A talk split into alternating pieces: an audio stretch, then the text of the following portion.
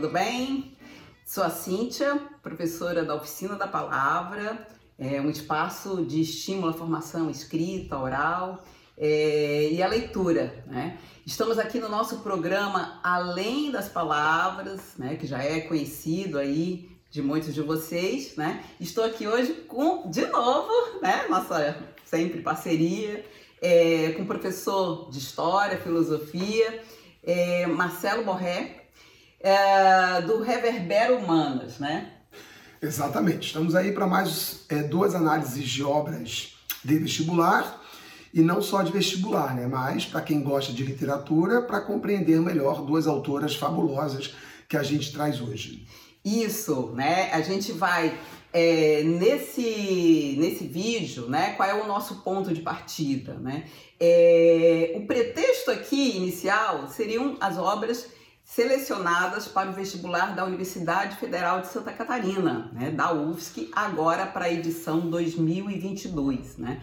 É, essa lista, né, até por conta da, da pandemia, né, teve uma, uma série de, modificações de vestibular, eram inicialmente seis livros, depois foi, foi reduzida para três livros. Né?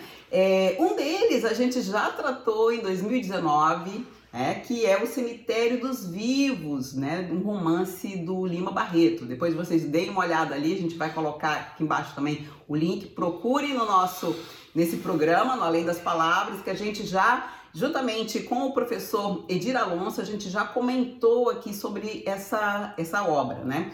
E hoje a gente vai falar uh, de um dos livros, né? Depois a gente, no vídeo seguinte, né? A gente vai tratar um outro livro, mas o livro da Clarice Lispector, Crônicas para Jovens de Amor e Amizade, né? É, no outro vídeo a gente vai falar do Ânsia Eterna, da Júlia Lopes, né? É, de Almeida. E aí a gente vai uh, falar um pouco mais sobre isso. Mas, inicialmente, é, queria comentar algumas coisas aqui com, com o professor. É, a importância, e a gente sempre faz questão de trazer isso na, nos nossos bate-papos anteriores, é, do que, que a universidade sinaliza para as escolas quando faz a escolha desses livros, né? E a gente viu aqui no romance do, do Lima Barreto, né, no Cemitério dos Vivos, a temática da questão de, da exclusão, do que, que é loucura, do que, que né, não é loucura, das pessoas, dos personagens, né? E das pessoas que são consideradas marginalizadas e por isso, muitas vezes, né? Tanto na questão do alcoolismo, como era o caso dele, mas da prostituição, de moradores de rua que acabavam sendo excluídos dessa cena. Então tem esse livro e tem o livro da Clarice Lispector, que a gente vai falar um pouco mais sobre ele, e, e da Júlia Lopes de Almeida. É, professor, como é que você vê, pegando em outros contextos, o que, que a universidade busca né, quando a gente quando faz essa escolha temática? Bem, é, vamos por partes, né? Com relação a Clarice. Com relação a Clarice, é, eu, eu, vejo a universidade lançando o olhar sobre o olhar feminino, né? o olhar feminino sobre as coisas. Né? É, principalmente quando se pega uma autora como, como, como a Clarice, que é uma autora que eu vou usar um termo aqui só por uma questão de facilitação de compreensão, né? ela causa um bom efeito didático. É uma, uma autora existencialista, é, não existencialista no sentido filosófico, né? do, do, do até de uma, de uma perspectiva filosófica, mas uma pessoa que procura dar consistência à sua existência e trazer algumas reflexões sobre isso. Uhum. Então, é, é, a Clarice é uma mulher, então é um olhar feminino, de uma mulher que morreu é, nos anos 70, então que o Brasil vivia a ditadura militar. Era uma mulher muito reclusa, mas com um olhar muito aguçado nas relações humanas, né? um olhar muito atento a, a, ao que ao que estava, é, ao que permeava a relação, as relações humanas e relações humanas não só de homem mulher, mas homem mulher, pai filha. Ela cita em algumas situações isso, é, até nos documentários ou num pouco que se tem de biografia dela se traz isso, a relação dela com o pai, com a mãe, né, com a família a vida dela no Nordeste, a relação com é, os colegas do Nordeste, os meninos e as meninas. Então a Clarice ela, tra ela traz isso de para mim muito significativo. Ela é uma pessoa é muito sensível né, para a época dela, para essas é, relações que são construídas. Uhum. É, muito muito introspectiva, o que para mim é, um, é, um, é uma coisa muito positiva no ser humano. Não sei como é que ela viveria hoje, né, nas épocas de uma da, da, das nossas é, é, é, totalmente abertas relações sociais. É, mas é claro, é uma brincadeira e é até assim, um outro aspecto importante. Né? Uma pessoa, uma autora tão introspectiva trazida para um momento de tanta exposição da sua vida privada. É um outro dado que a gente pode sim, refletir sim, sobre, né? Exatamente, né?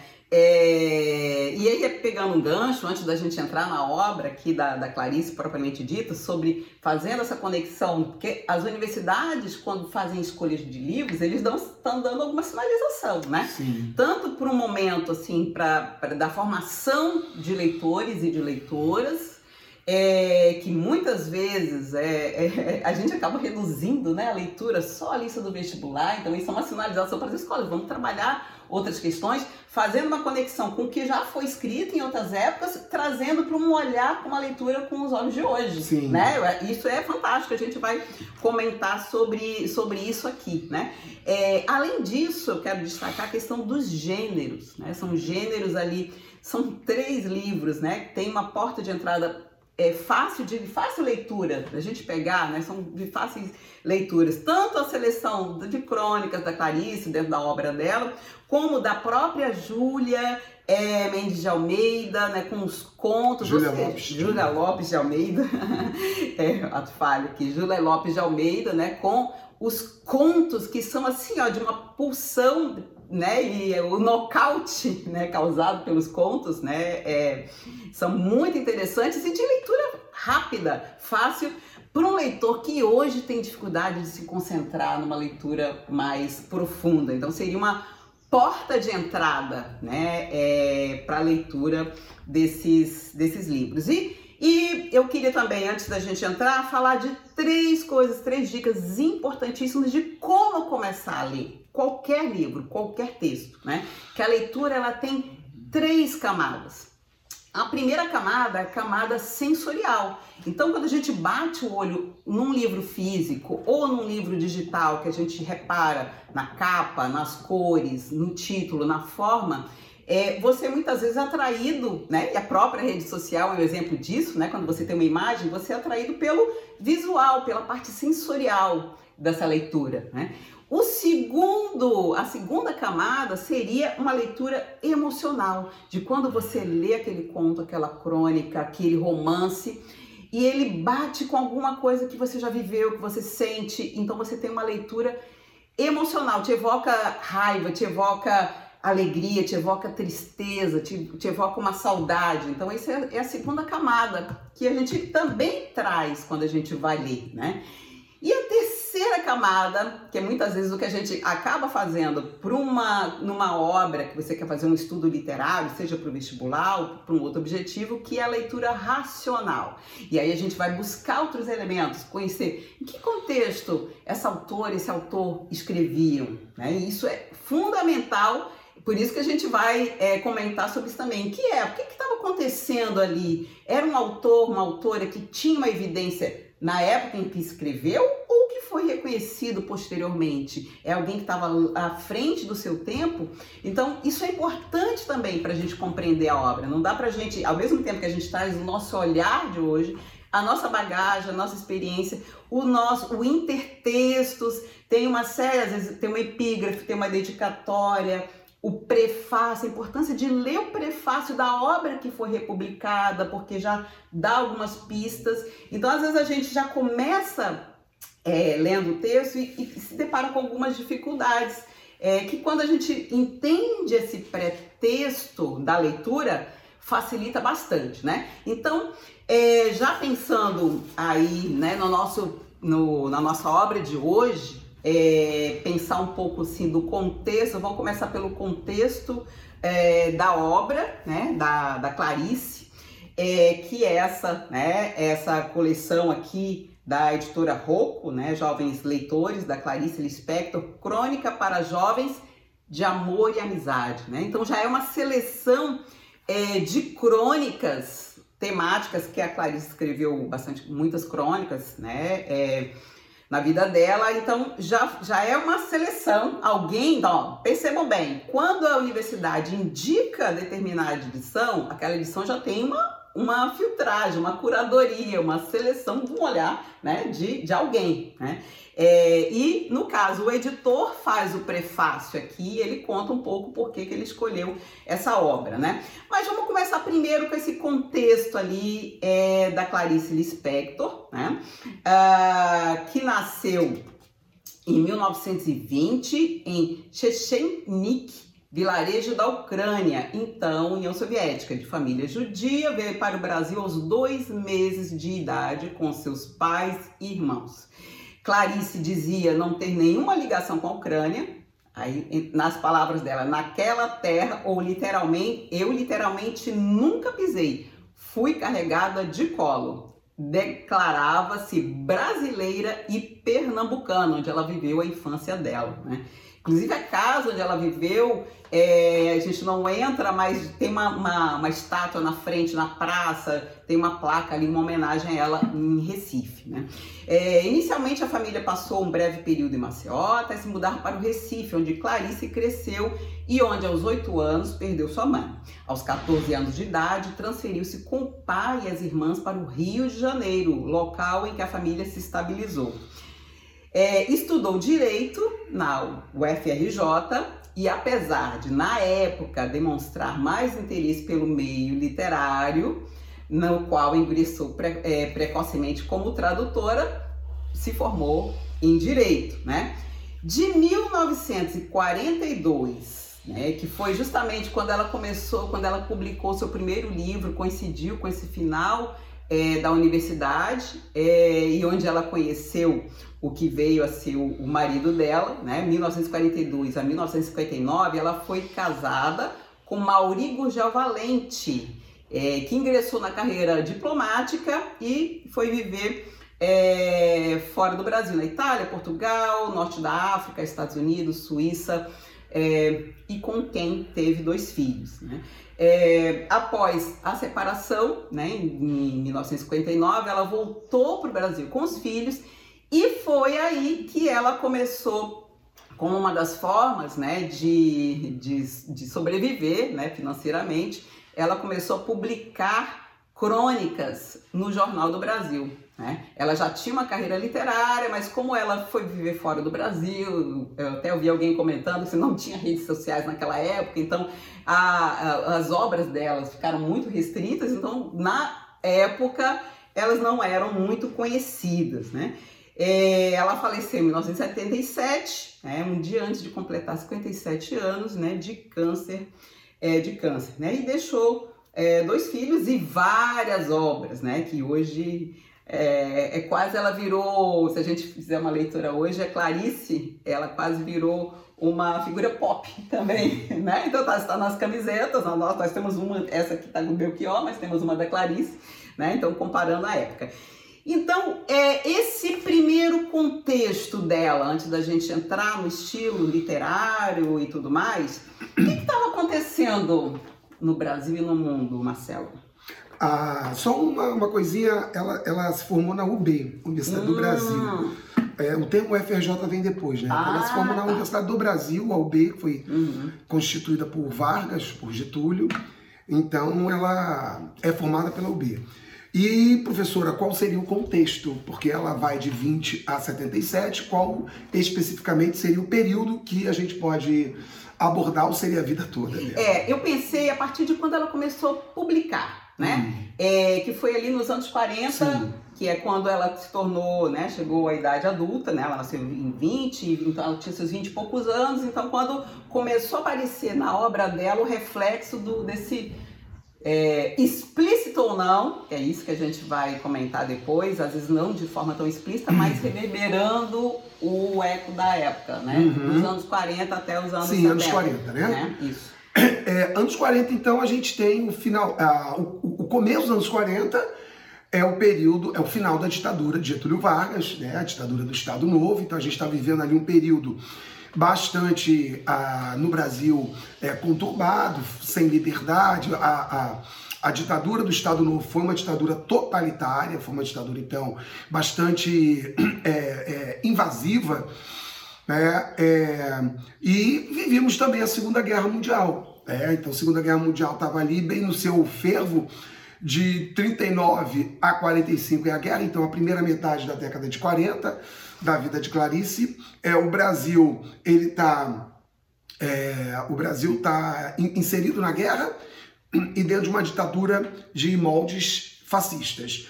É, na segunda metade, que é onde você tem a maior é, um, um, começo de publicações mais intensos da Clarice ou, ou, ou, de escrita mais intensa, é quando o Brasil vive justamente o período democrático. É, o Brasil é, volta ou traz a República Liberal, né? É, logo depois é, Vargas volta ao poder e se inaugura o que a gente chama de República Populista. Né? Então, pensando aí é, em três, nos dois, no autor Lima Barreto e nas duas autoras, a Júlia e a Clarice, a gente está bem no, no na, na, a gente está vivendo a República, basicamente a República, porque a Júlia nasce em 62, mas ela é, ela, ela vive até a, a, a proclamação da República, né? Então, é, em 88, que foi a 1888, que era a, a, abolição da escravatura, ela era muito jovem. Logo, ano seguinte vem a República. Então, a gente pode dizer que esses três livros eles estão no momento de maior maturidade dos seus autores, eles estão todos dentro da República. Então, ao estudante de vestibular que vai prestar a prova, é, o, os três, essas três obras estão, eu diria assim, nos dois momentos primeiros da República, a República oligárquica e depois a a República de Vargas, uhum. né? a República Oligárquica e a de Vargas. E a Clarice adentra né, a República mais contemporânea. Mas, de qualquer forma, a época de Clarice são os anos 40. Você jovem, estudante, quer dizer, você jovem não, você estudante, você sim, que vai fazer o um concurso, o vestibular da UFSC, fique atento a esse período. Né? Então nós temos aí na Clarice os anos 40, que foram anos de grande efervescência. No, na primeira metade, a gente tem a ditadura de Getúlio, e na segunda metade, o Brasil se redemocratizando e entrando, né, abrindo as portas para a nova república, ah, desculpa, a República populista, da qual a Clarice vai viver muito intensamente. Ela vive mais intensamente, é uhum. a República Populista. Então seria esse contexto. Sim, sim.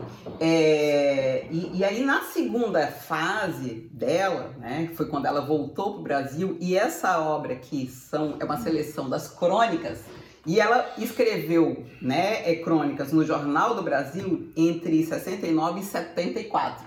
E aí agora a gente já está num outro período, Sim. né? Inclusive, ela, a obra dela nesse período das crônicas, a gente vai comentar aqui das diferenças, já tem uma outra característica, né? É justamente esse, é, esses anos né, iniciais da ditadura. Sim, os anos de, de, chumbo, né? Uhum. Comenta um pouco pra gente, para então, pessoal. É, o, é, ela, ela vai escrever para um, um, periódico de muita influência no Rio de Janeiro, que é o Jornal do Brasil, que não existe mais. É, o Jornal do Brasil, inclusive, por muitos era visto como o jornal mais progressista que nós tínhamos. É, ela vai escrever de, de 69 a 74, que é justamente o período mais conturbado, mais violento, mais repressivo da ditadura militar. Mas a Clarice escreve crônicas é, e contos, principalmente crônicas, que a princípio eu não lembro de ter nenhum, nenhuma crônica censurada, não lembro. Até porque é, o, o, os jornais já tinham uma preocupação de saber o que iam publicar, e muitas das publicações, dado seu caráter metafórico, nem eram entendidas pelos trogloditas da ditadura militar, que não, consegui, não conseguiam pensar muito além do beabá. Então, a, a, as, a, as crônicas da, da Clarice passavam muito desapercebidamente pelos órgãos censores, tá? pela, muito mais pela incompetência deles. Tá? Mas passavam. Mais de 69 a 74 é aquele período de maior é, é, turbulência da ditadura, né? o governo batendo forte, todas as liberdades suprimidas, você não tinha acesso direito a, a, a muita coisa, né? imprensa é, a polícia o exército nas ruas, né, violentíssima repressão em qualquer órgão, principalmente nos meios jornalísticos e universitários. Então é a época, inclusive, que, que, que, é, é, que a gente chama de é, é, os, os, anos de chumbo. É, vale destacar o presidente, né? O presidente, praticamente esse período todo foi o Médici. Né? 69 a 74 é o Médici, depois vem o Geisel, que aí inaugura a abertura lenta, gradual e segura. Uhum. Mas esse período que a Clarice escreveu para o Jornal do Brasil é só o governo Médici. Ela escreve praticamente o governo Médici. Tem o Costa Silva, AI-5, né? o AI-5 está nesse período.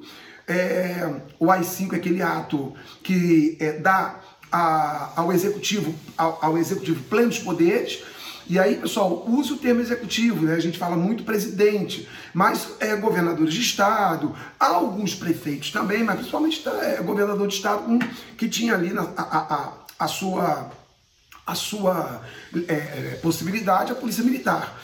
Então, o AI-5 que deu plenos poderes aos órgãos de repressão, a, a Clarice, então, escreve nesse período. O AI-5 vai de 68, né, 13 de dezembro de 68, até 78. Então reparem, de 69 a 74 é o período que ela escreve no Jornal do Brasil e é o período também do milagre econômico. Tá? Então, do ponto de vista é, é, político, violenta repressão, do ponto de vista econômico, o Brasil está abrindo né, a, a, a, economia, atraindo o capital estrangeiro, se endividando bastante, e do ponto de vista social, você tem um, um processo muito radical de é, é, é, êxodo rural, né? então você tem a urbanização do Brasil, uhum. e ao mesmo tempo é, um processo muito acentuado e rápido de favelização das grandes cidades. Então isso aí historicamente marca uhum. esse período da Clarice. Sim. É, até é interessante, é, você falou a questão da imigração, vamos fazer depois uma conexão com a Hora da Estrela, que é um tá. marco ali também na obra dela e representa bem esse período. Uhum. É, mas fazendo um gancho com algo que você já falou lá no início, né?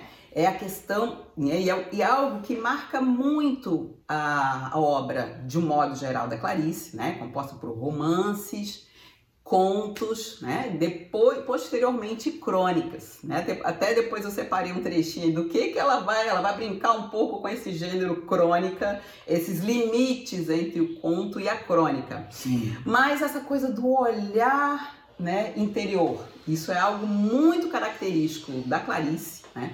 É, ela, é, ela é incluída dentro, digamos, né, nas caixinhas, nas caixinhas da literatura, né, do, do estudo. A literatura está na terceira fase modernista, né, ali junto com Guimarães Rosa, é, que tem uma marca de ser, de ter muita, uh, muita inovação na linguagem, né? E a linguagem da Clarice, né, por ter esse tom, ela já começou, iniciou escrevendo é, e o, o, o, lendo sobre de alguns críticos na época, né, que consideraram que ela como que ah, não teve muita evolução na obra dela, porque é meio que aos 20 e poucos anos ela já, já lançou, começou começando, né?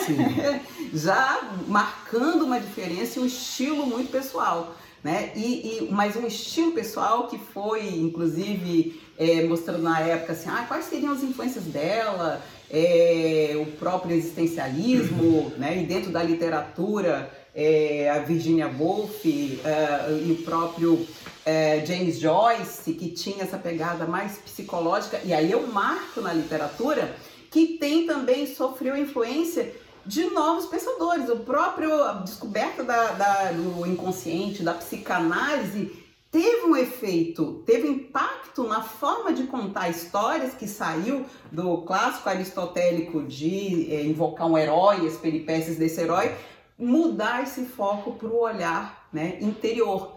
E aí as histórias deixaram de ser simplesmente uma sequência temporal, cronológica, para ser um tempo psicológico e o olhar interior. Então isso marca, sobretudo, a grande parte da obra da Clarice.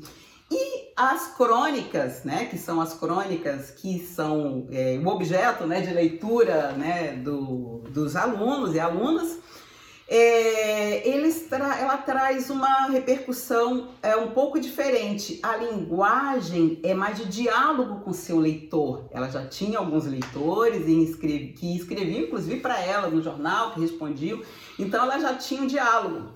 E ela se queixava daquela entrevista, né, que o pessoal acusava ela de ser hermética, né, e ela conta um caso de que um professor que tinha lido Paixão Segundo GH, que é um livro muito complexo dela, e dizer que ele já tinha lido quatro vezes, não tinha entendido, e né, perguntava para ela, e ela disse assim, que uma moça de 17 anos leu e entendeu tudo, né? Então essas conexões, né, é, com um olhar, né, de qual, qual é o olhar que você parte para entender uma obra, né? Então isso é, é importante também. E aí, professor, eu sei que você gosta da psicanálise a questão do, do Freud, do olhar. É, conta um pouco para a gente, dentro desse contexto, até o impacto que esses pensadores ali, é, final do, do século XIX, início do século XX, teve na, na sociedade, no pensamento, que isso acaba reper, repercutindo nas artes também, né? Uhum. Bem, é, é, pegando o, o, a, a obra em si, né, em questão, o Rio de Janeiro sempre teve como tradição é, colocar escritores ou escritoras para desenvolver crônicas nos seus jornais. Normalmente eram uhum. crônicas. Então a gente teve durante muito tempo Luiz Fernando Veríssimo, é, Carlos Eduardo Novaes, é, é, Carlos Heitor Coni. É, então foram vários, vários é, cronistas. E o, me parece, eu não sei se isso foi intencional ou não, que a intenção, como eram grandes jornais de circulação, a intenção realmente era estabelecer um diálogo com o público. Inclusive, o último cronista que eu lembro. Bom, é, a, a, agora a, a, a Marta é, ainda escreve né, uhum. para o Jornal Globo, Marta a Marta Medeiros. E o, e o Miguel, Miguel Falabella, ele escreveu durante anos. O, ele tinha um, uma coluna chamada Coração Suburbano. Né? É, então, essa, essa prática que os jornais tinham de trazer um autor, um, uma pessoa conhecida, um escritor, eu, eu gosto, eu tenho um, um, uma admiração até pelo Miguel Falabella como escritor, eu acho que ele escreve bem. Então, tinha é, é, é, é, os jornais, eu não sei se conscientemente ou não, tinham essa intenção dialógica do leitor com, o, com quem estava escrevendo. E hoje mesmo, a Marta Medeiros ela, é, vez ou outra, nas suas crônicas que ela publica no Jornal Globo, é, ela, ela, ela dialoga com, com um, um, leitor. Então, isso é, é, uma, é uma coisa comum. É, que, eu, que, que, se verificava nos anos 70 com a Clarice, anos 80, anos 90 e agora, é, em pleno 2020, 2021, com a Marta Medeiros.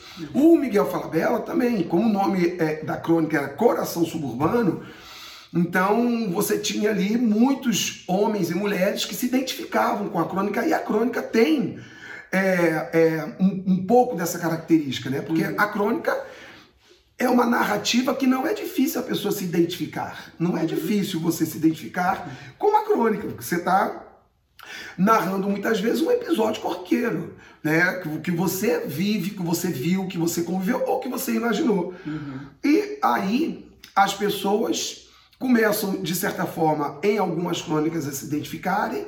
Por que, que se identificam, né? Porque se conhecem um pouco uhum. mais. E a psicanálise, ela traz esse aspecto da pessoa voltar-se para dentro e buscar compreender alguma coisa, mesmo que muitas vezes a pessoa não faça psicanálise, mesmo que ela não tenha ideia do que seja psicanálise, uhum. a pessoa procura se compreender. E a psicanálise é, é isso, é a pessoa estar estabelecendo um diálogo com ela mesma. Uhum. Né? Embora a palavra diálogo fique estranho, mas é, é um diálogo porque são dois. É você e o seu eu. É o, seu, o seu eu é diferente do, do, O seu eu inconsciente é diferente do seu eu consciente. Uhum. Então é um diálogo mesmo. Você está se perguntando e se respondendo. Clarice fez muito isso, né? Na, na, na, ainda mais nesse livro que a Federal está cobrando. Uhum. Percebe-se que ela, na, na, naquele primeiro, na, na, na, primeira crônica, ela fala o tempo todo, estava eu numa fila dialogando com amigos. Aí lembrei de outra amiga, ela cita a palavra amigo, amiga, umas quatro vezes que ela se refere a um amigo, a uma amiga. Isso aí é um diálogo que ela estabelece uhum. com o leitor. E muitos leitores vão se identificar com isso por se conhecerem. Agora, quanto a, a você pegar um, um, sujeito de 40 anos que não identificou ou não entendeu um, uma crônica ou um conto, e uma é, pessoa de 17 super jovem que identifica, isso aí para mim não é, não é nem demérito, até pegando o que Clarice dizia, né? Não é demérito do sujeito, ele não é um, um, um vilão Sim. da obra de Clarice, nem a menina é uma heroína da obra de Clarice. São, identifi são identidades, são é. identificações. É, às vezes uma coisa aparece para você de forma muito absolutamente clara Sim. e às vezes é, outras coisas não são tão claras. É, quanto ao fato da, da Clarice ser hermética, aí, aí sim, eu posso dizer, é, talvez entre esse aspecto de você ter uma ideia do seu eu. Uhum. Quando você tem uma ideia do seu eu, ou pelo menos entende o que, que é o inconsciente, porque aqui eu, eu, eu, vou falar Brasil porque eu não sei como é que é nos outros países. Mas no Brasil você tem um, um, um, uma facilidade muito grande é, que, que, que, palavras caiam no cotidiano, né? Que, que palavras caiam no, no colo, coloquialismo do brasileiro. Então a palavra inconsciente é uma palavra que caiu, a palavra ética é uma palavra que caiu nesse coloquialismo, digamos assim, né? Então muita gente não sabe o que, que é efetivamente o inconsciente. Uhum. Né? É, quando a pessoa diz assim, ah, fulano é um neurótico, que é um termo é, é freudiano, a pessoa não tem noção do que seja o neurótico. Então são palavras que acabam caindo, né? No, no, no, no popular, não vou nem dizer no senso comum, mas no popular, e, e você vê é, ou por não compreender aquela palavra, você então qualifica uma escritora, um escritor como sendo hermético ou não. Eu não acho Clarice hermética. E quando eu, por um acaso, não entendo uma crônica dela, uhum. eu toco ficha, vida que segue. Às vezes você não tem mesmo essa. Você não está preocupado. Não se identifica. Não se identifica, não está uhum. preparado. Então, você vai ler uma, um, um, um conto que é uma crônica, um conto que é curto e fala assim, poxa, não me identifiquei, não entendi, não estou preocupado em entender e vou tocar, vou tocar em frente. Mas eh, se você tiver uma, mini, uma mínima ideia do que seja o inconsciente, já entendendo, já fechando em cima da sua pergunta, é, fica mais fácil entender a Clarice, pelo menos compreender o que é que ela está escrevendo. Eu não estou dizendo que você vai entender o conto, você vai pegar aquele conto e pronto. Sim. Mas você vai entender que o inconsciente de um sujeito é dele, não é para todo mundo. E muitas vezes ela escreveu porque deu vontade, porque ela teve a, a, a, a, a, ideia foi jogada, foi jorrada é, na sua cabeça e ela botou o papel. Então é uma preocupação que eu realmente não tenho. Como, como, como, como leitor, é, é, essa preocupação eu não tenho muito, não. Mas puxando o que você falou, Cíntia, do, do, do, é, do inconsciente, né? quando a gente procura entender melhor a, a razão das palavras, você estudante, você leitor, fica tudo, tudo muito mais fácil. E para mim, uma das palavras mais caras que existem na existência humana é a palavra inconsciente. Que o inconsciente é algo que cada um deveria estar tentando desbravar o seu. Sim.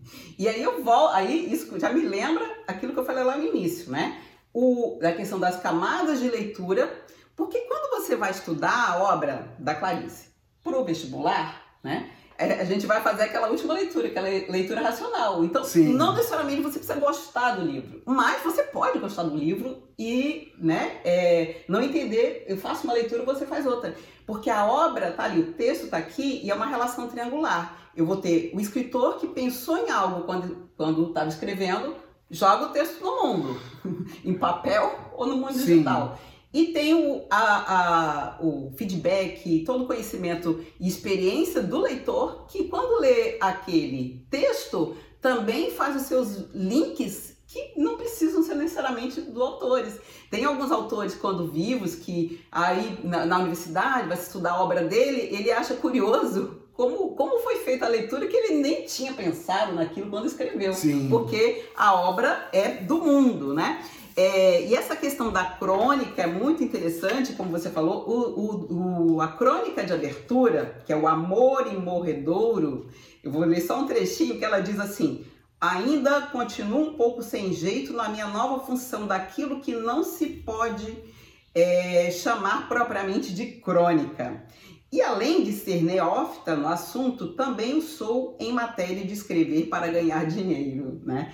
É, já trabalhei na imprensa como profissional sem assinar. Assinando, porém, fico automaticamente mais pessoal e sinto-me um pouco como se estivesse vendendo minha alma. Falei nisso com um amigo que me respondeu: Mas escrever é um pouco vender a alma. É verdade, mesmo quando não é por dinheiro. A gente se expõe muito. É, então é interessante ela vai volta e meia, né? É, em outro vídeo eu vou falar um pouco mais sobre o que caracteriza a crônica e o conto, porque o próprio vestibular, além da dissertação, cobre esses gêneros. Então, quando a gente estuda assim é, as características específicas, você vai ver que a coletânea tem crônicas e tem alguns textos com muita cara de conto, tem alguns que são quase uma poesia, são microtextos, são frases soltas que ela tinha, ah, como ela já era uma, uma autora consagrada, o jornal dava liberdade de dizer, ela é, publica como crônica, e o texto vai, dizer, é, vai ser o que ela chamar do que é. E tem um conto, uma crônica, desculpem, é, não está aqui nessa seleção, mas eu trouxe, é, porque eu acho que é bem ilustrativa disso, que se chama Ser Cronista também. Ela publicou no Jornal do Brasil, embora não esteja nessa, tá numa outra coletânea. Ela diz assim, ó, sei que não sou, mas tenho meditado ligeiramente no assunto. Na verdade, eu deveria conversar a respeito com Rubem Braga, que foi inventor da crônica. Mas quero ver se consigo tatear sozinha no assunto e ver se chego a entender.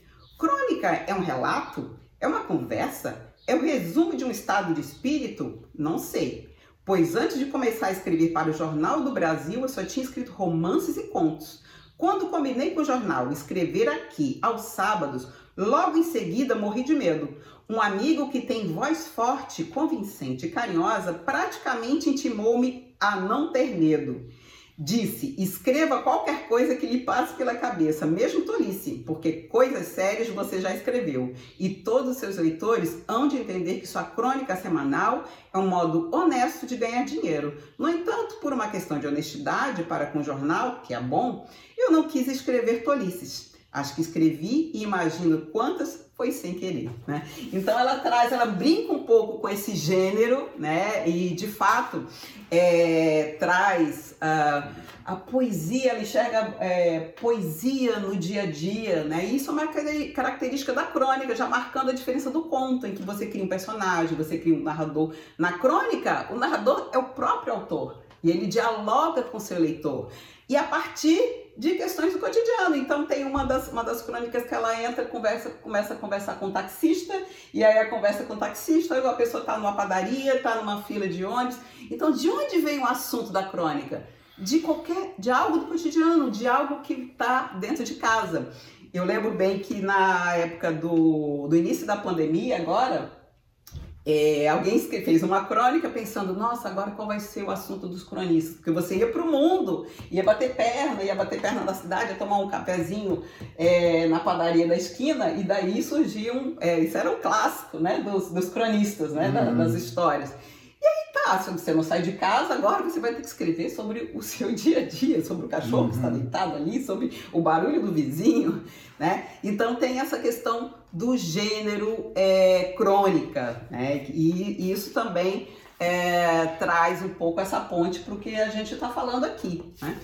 É, então, Marcelo, em relação à, à questão da temática, né? pegando o, o outro gancho, muitos críticos acusavam da, da, que a Clarice era por ser aquela mulher, né, de classe média, classe média alta, não tinha muito essa vivência. Nos seus textos, não apareciam de forma explícita uma denúncia social, né, uma crítica social é, e traziam essas reflexões mais introspectivas. E de fato, quando as pessoas começam a estudar a obra dela, e um dado interessante que ali nos anos 40, se a gente pegar o número de pessoas que eram alfabetizadas, o número de pessoas que frequentaram a universidade, que tinham uma base para poder entender além um pouco o texto é diferente de hoje. Sim. Então, talvez essa, essa compreensão, ou pelo menos tentativa de compreensão, já seja um pouco diferente do que, na, do que naquela época. Você concorda? É, não sei. Eu, a, a gente não tem dados efetivos sobre isso, né? A gente tem dados do analfabetismo. Mas eu, eu não sei se hoje você vai ter um público muito maior do que, do que o que se tinha naquela época.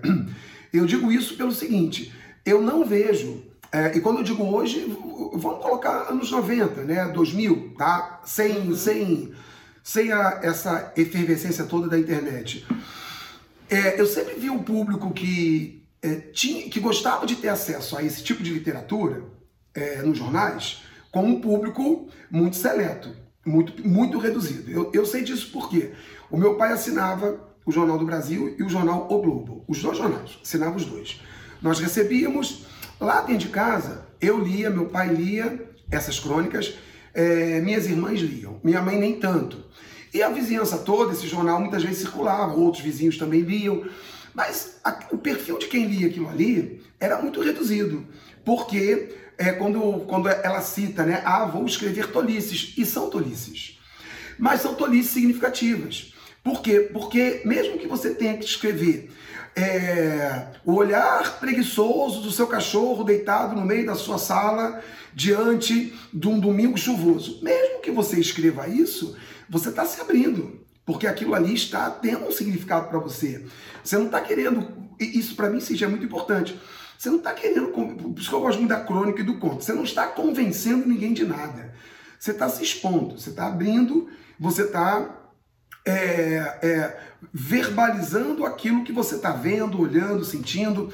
Então, na crônica, na, na, crônica do taxista que ela pegou e que deixou a amada dele lá, eu achei esse, essa crônica bem interessante porque é, é, a, a, a, a, noiva, a namorada, morreu super jovem, ele é apaixonado por ela, mas ele não deixa de ter os seus romances aqui, inclusive ele cantou ela. É. Ele canta a, a, a, personagem, não sei se é Clarice, a personagem, ele canta. E ela ficou surpresa. E então, é, são duas coisas diferentes. Uhum. Você tem uma pessoa que você amou e nunca mais vai amar uma igual daquele jeito, e você dizer, olha, eu nunca quero conviver com outra pessoa, porque nunca uma pessoa vai ocupar o espaço que aquela me ocupou.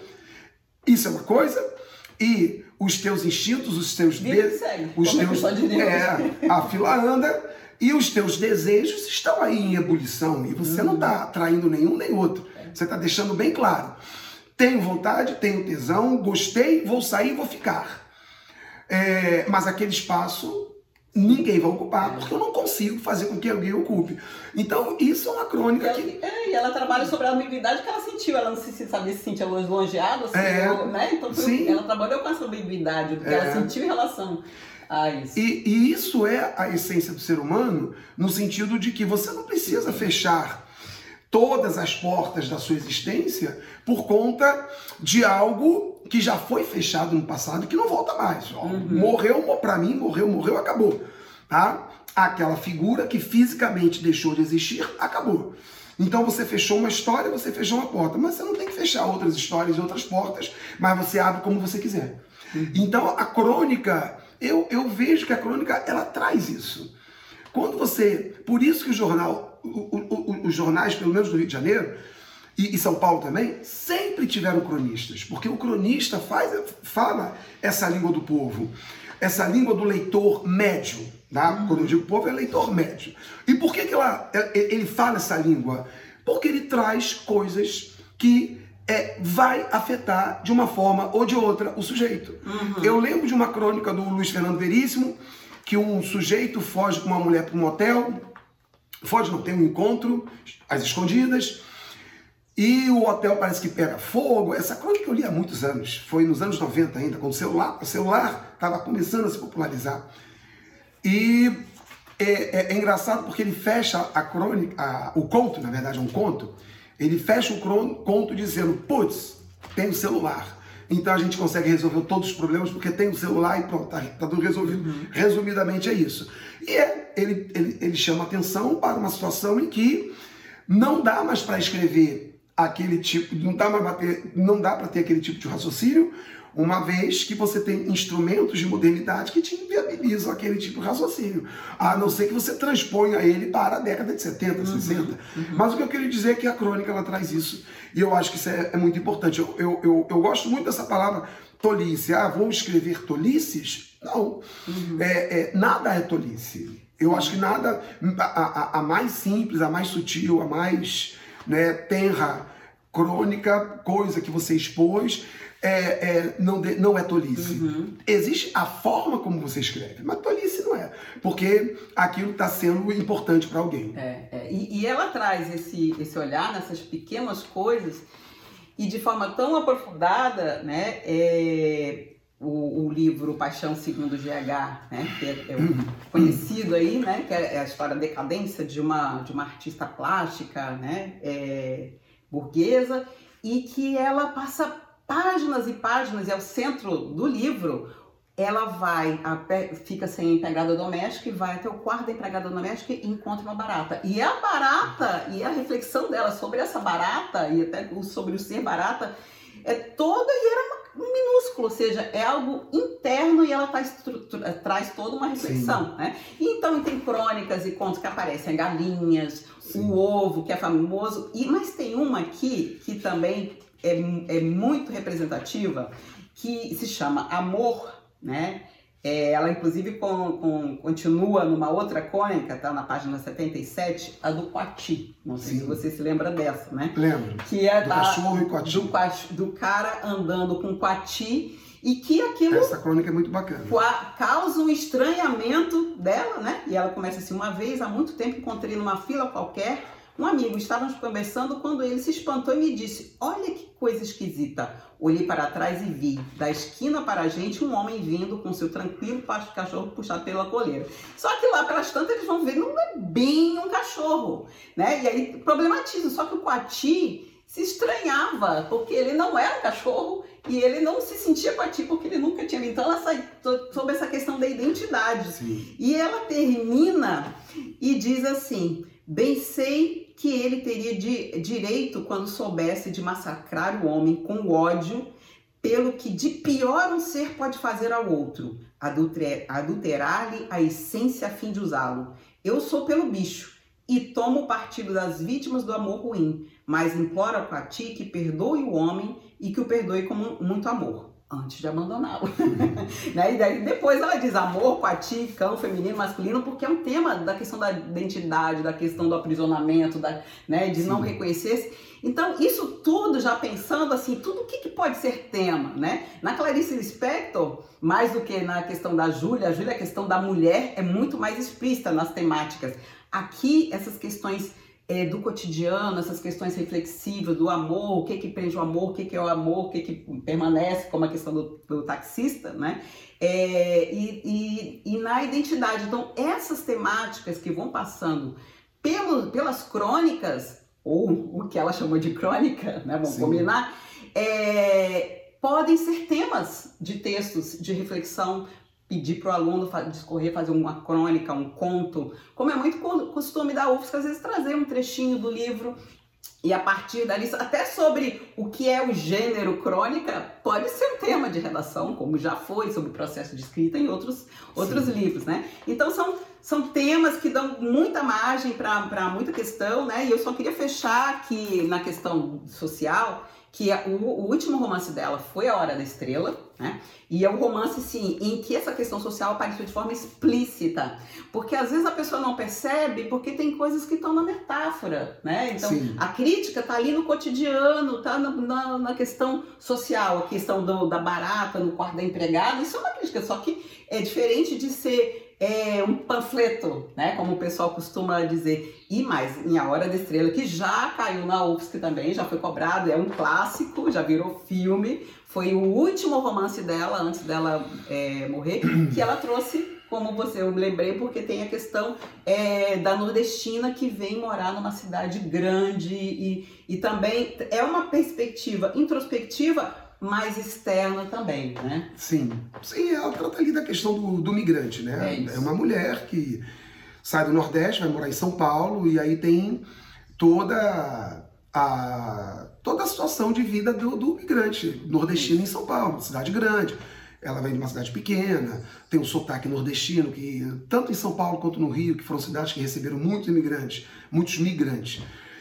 É, é, menosprezavam, né? tratavam com desdém. É, normalmente o nordestino é empregada doméstica, porteiro, garçom.